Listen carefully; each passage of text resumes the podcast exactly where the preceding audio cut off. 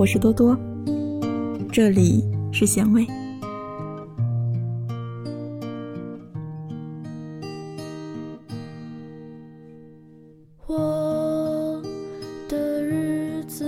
婚姻里最不幸福的，从来都不是出轨。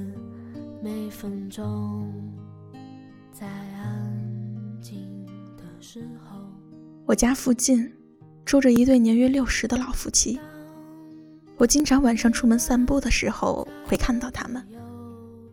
两人的相处模式实在是有几分别扭，基本是不会同时出现的。问爷爷奶奶去干嘛了？爷爷总是回答说不知道。偶尔两人同行时，也会看到爷爷在前面健步如飞，而奶奶腿脚不太方便，总是落在后面。两个人基本不怎么交流。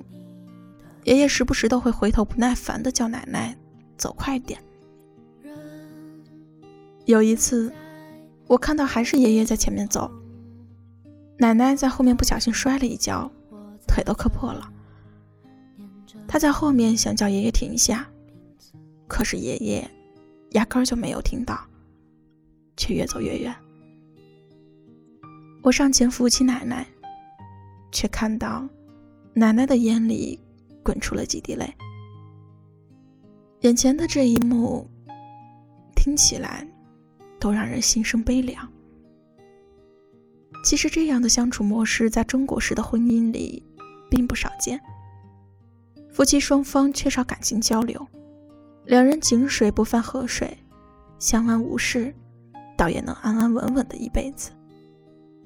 只是这一辈子的婚姻里，少了太多的温情和感动，更多的，则是无奈和心酸。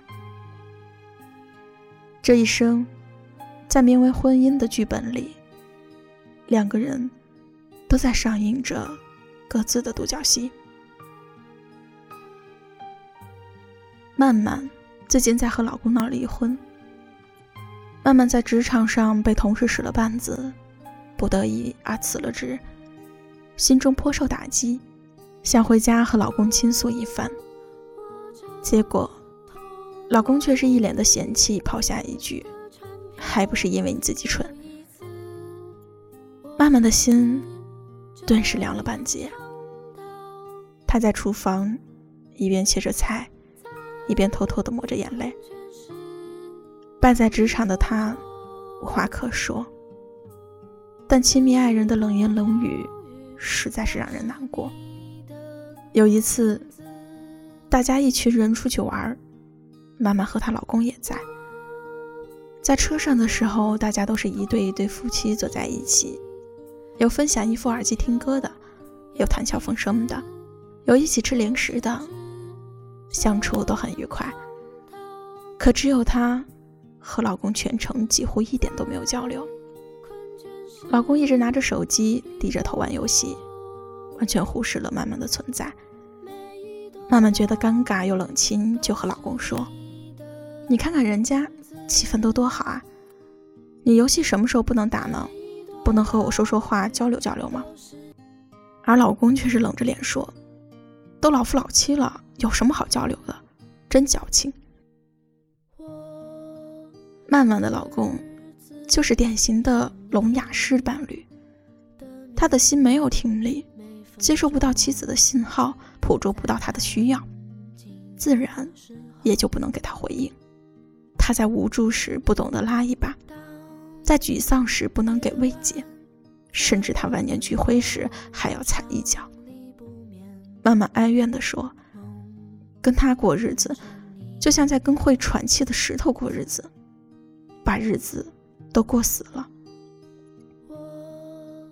婚姻里最怕的就是这种聋哑式的伴侣。婚姻最艰难的时刻，不是你风华不再，我容颜老去，而是我们不懂得对方。真正要的是什么？我对你极尽苛责，你对我极尽冷漠，初心尽失，情爱耗散，最终竟沦为最熟悉的陌生人。有些男人，在社会中打马扬鞭，左右逢源，耳听六路，眼观八方，脑子嗖嗖的转。可一回到家里，面对朝夕相伴的老婆，他们立刻关掉一切的沟通方式，情商和智商大幅下滑，变成一个又聋又哑的活物。他说什么，他都听不见；他做什么，他看不到。他希望了解的他，只字不说。可是女人在婚姻里，往往有着比男人更高的精神需求。当她问这件衣服好不好看时，其实是在跟男人分享喜悦，希望男人能赞一句“真好看”，而不是随口嘲讽“瞧你这一身赘肉”。当他说今天上班好累啊时，其实是想和男人撒娇，希望他能给予他心理上的慰藉，说一句“你辛苦了”，而不是无情的回击“谁上班不累啊”。婚姻的确是会逐渐沦为柴米油盐、平淡如水的生活。可是生活是需要有激情的，婚姻也需要有调味剂。就像女人在枯燥的婚姻中期待着情感交流、精神互通，而这些全部无法得到满足，那么女人必然会深感困惑。这不是矫情，是婚姻中客观存在的问题。男人总是抱怨女人又爱啰嗦又爱抱怨，实在是讨厌。但是他们却没有真正的意识到女人想要的是什么。明明不过是一个认可、一句体谅的话，他们都利于施舍。恶性循环下，婚姻渐渐进入僵局。原本应该是生活中的伴侣，却同床异梦，柴米油盐的生活，再寻不到半点共同话题。其实两个人能够结成夫妻，起初多半是情投意合的，你愿意，我也愿意，所以才把生命连在一起，而且也都希望未来两个人的日子能比一个人的时候更加美好。可是为什么有那么多的夫妻，越过却越苦，越过越糟糕？从紧密一体走向分崩离析。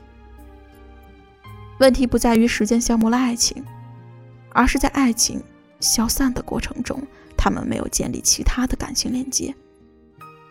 任何长期的关系，若想牢固美好，就必有一个前提：关照对方的意愿。我发出的信息，你懂得努力接收，积极回应。这样，我们才能在漫长的合作里，始终懂得彼此相互扶持，彼此迁就。就算走得很远的路，也依然同心同德，甘苦与共。真正优质的婚姻，懂得给彼此精神上的满足感。我成功时，你给予掌声；我沮丧时，你提供慰藉；我怯懦时，你多多努力；我孤单时，你给予陪伴。这样的婚姻，才会真正的幸福。而长久。